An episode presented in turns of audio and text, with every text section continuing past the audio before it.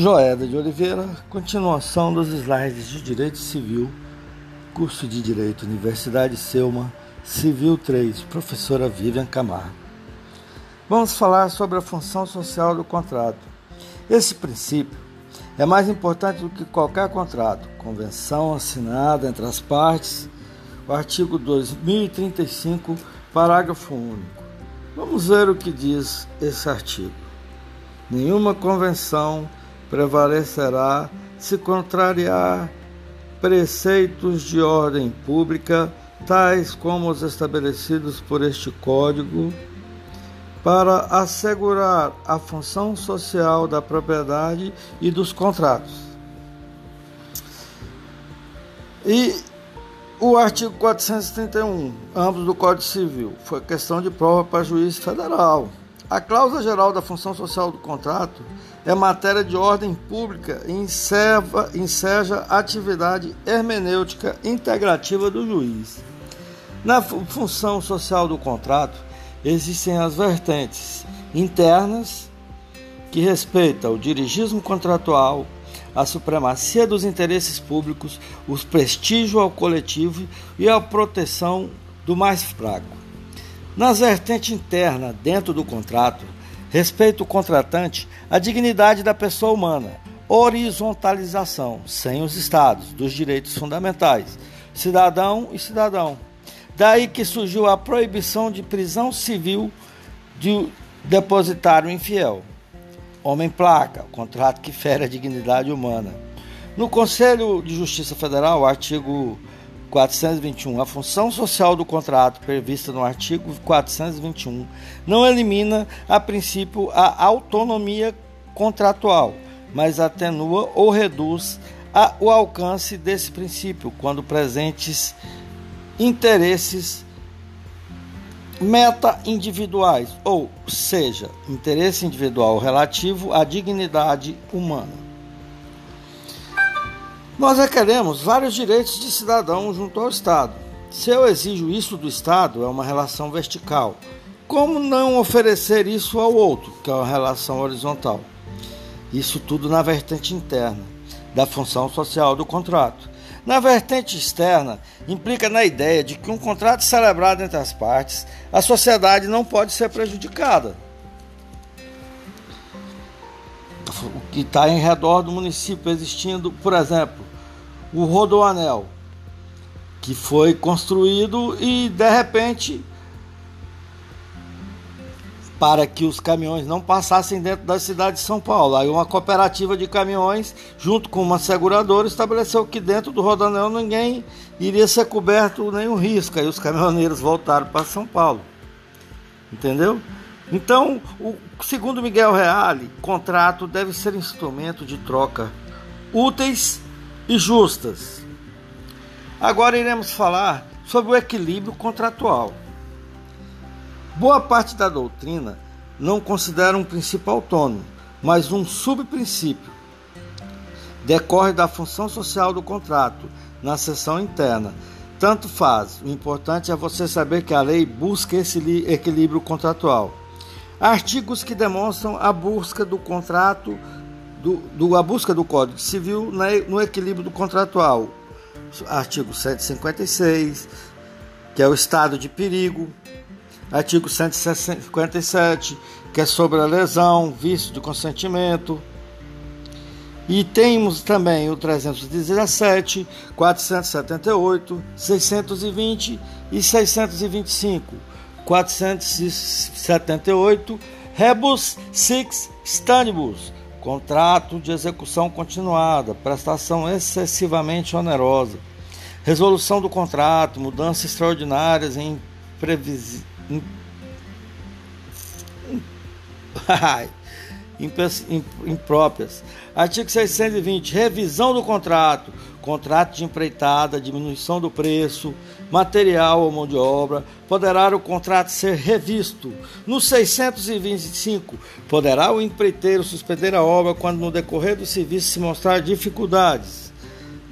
Exemplo de desrespeito: capacidade ou responsabilidade civil, liberdade ou igualdade, normas de ordem pública, bons costumes ou organização da família.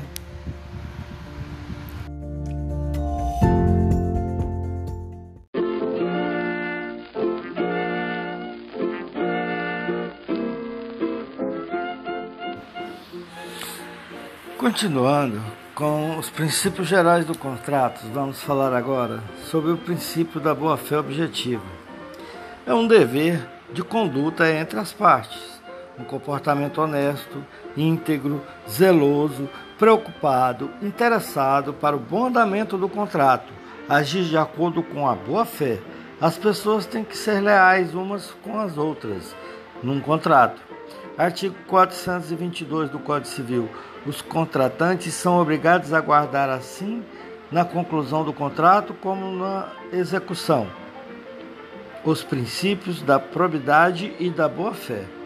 Diferença da boa-fé objetiva, princípio contratual: lealdade, respeitabilidade, comportamento probo.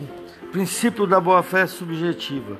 Não tem nada a ver com o nome com a nossa aula de hoje, que é uma ignorância de um veio que macula um negócio.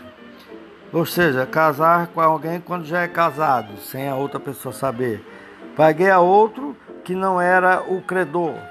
O ordenamento jurídico protege aquele que esteve de boa fé e não sabia.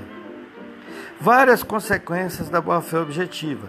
Exige deveres anexos da boa-fé objetiva. Deveres que não são nucleares. Lealdade, informar ao comprador que o veículo está com problema Freio, por exemplo, a ser consertado, que é um pequeno defeito. Dever informar o conteúdo na Coca-Cola. Dever proteção, dever de manter sigilo de algumas informações recebidas, boa-fé pós-contratual, interceptação e integração dos contratos, limitação aos direitos subjetivos.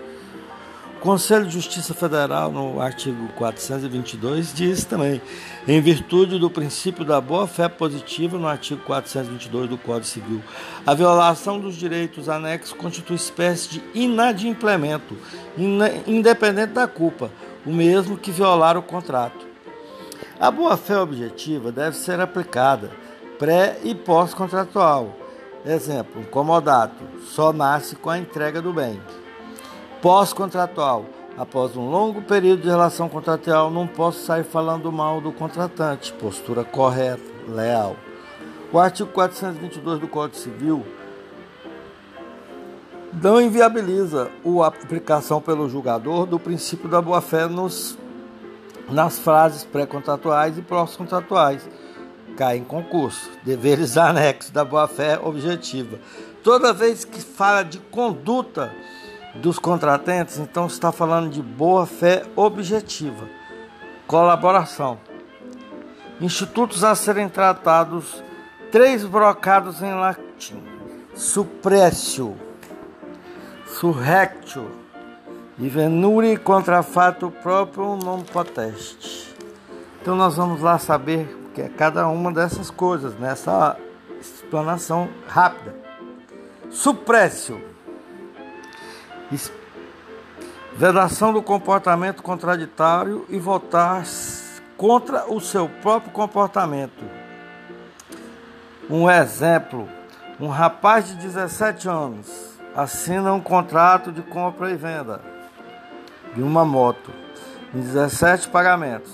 Quando ele faz 18 anos, já completou a capacidade civil, continua pagando a moto com esse comportamento, está demonstrando tacitamente que quer continuar mantendo o contrato. Em tese, esse contrato seria anulável, porque o rapaz era relativamente incapaz. No exemplo acima, ocorreu a supressio, perda de um direito de da eficácia de um direito de anular. Ou, seja, se o vendedor quisesse anular algum ou o responsável pelo menor quisesse anular o contrato, estaria anulado. Mas como ele completou os 18 anos, ocorreu a suprécio. Ele perdeu a, a eficácia de um direito de anular. Confirma são vista do negócio, perdendo o direito de pedir a anulação. Não pode ir contra a confirmação que se realizou. Agora, na surrectio, o vendedor da moto e comprador ganharam o direito de ver o negócio confirmado. Ou seja, como o rapaz era menor, se ele não pagasse as prestações, ele, o negócio jurídico era inválido. Agora, quando ele completou os 18 anos, eles conseguiram a surrectio, eles ganharam o direito de ver o negócio confirmado. E o surrectio e suppressio.